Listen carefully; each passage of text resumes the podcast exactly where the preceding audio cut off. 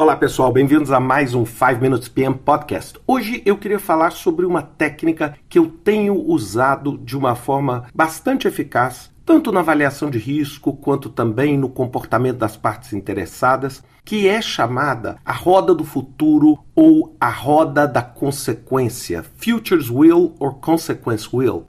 O que, é isso? Isso é uma ferramenta visual, como se fosse um mapa mental, onde a partir de uma ideia central você tenta projetar consequências e depois, em cada uma dessas consequências, consequências das consequências. E assim sucessivamente. Essa é uma forma ótima para você estudar eventos futuros, prever comportamento. Por exemplo, você está avaliando um determinado risco. Então você chega e coloca no elo central assim: o produto ou o equipamento não chegar no prazo. Então, esse é o evento que você quer projetar o futuro.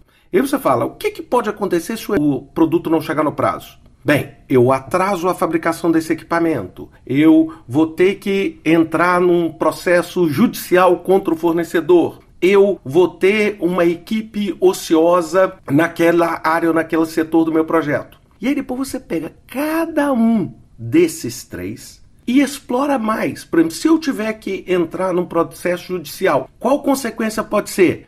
Esse meu fornecedor que também fornece outros produtos pode o quê? Parar de fornecer, por exemplo, para minhas outras obras, pensando que eu sou uma empresa.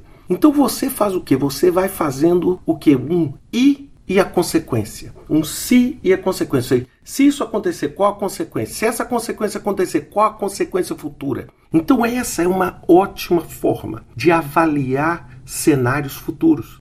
Isso é muito usado hoje e inovação. Quando eu aprendi isso recentemente, eu aprendi isso para falar de inovação. Ou seja, o que, que acontece se, por exemplo, os carros se tornarem, dispensarem a necessidade de um motorista, né? self-driven car. O que, que, pode acontecer? Eu vou ter motorista desempregado, eu vou ter uma reestruturação das estradas, eu vou ter todo um processo de controle dessas rodovias modificado. E o que, que acontece se eu tiver, por exemplo, os funcionários, um desemprego nos motoristas? Eu posso ter uma crise financeira, eu posso ter uma, vamos dizer, uma rebeldia social, eu posso ter pessoas se deslocando para outros trabalhos. Então, basicamente, gente, isso é uma forma muito simples que você pode fazer até numa reunião. Você simplesmente desenha um círculo no meio e coloca o seu evento. A gente começa na premissa, se esse evento ocorrer, o que, que vai acontecer? Aí nós vamos o quê?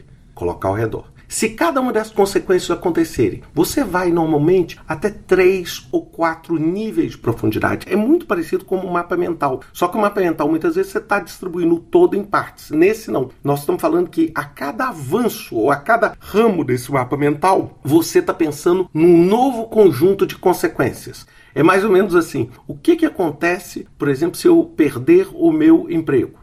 Eu posso, por exemplo, ter uma dificuldade para pagar o meu financiamento, eu posso ter uma dificuldade de me reposicionar, eu posso ter que mudar de cidade. Então você vai o que? Analisando e avaliando esses cenários.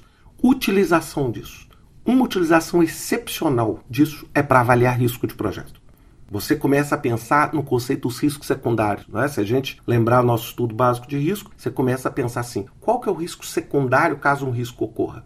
Segunda aplicação excelente comportamento de parte interessada. O que, que acontece se um stakeholder crítico do meu projeto sai do projeto? Ou um stakeholder crítico muda o seu nível de poder? Ou muda o seu interesse? Quais são as consequências em primeiro, segundo e terceiro nível disso?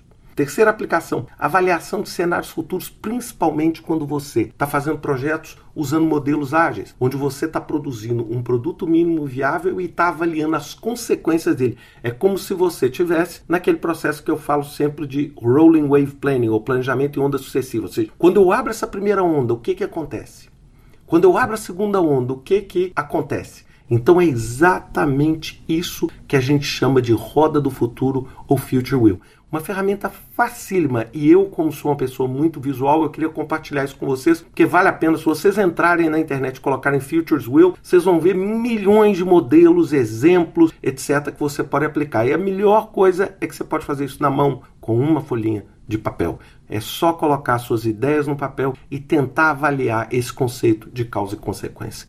Um grande abraço para vocês. Até semana que vem com mais um 5 Minutes PM Podcast.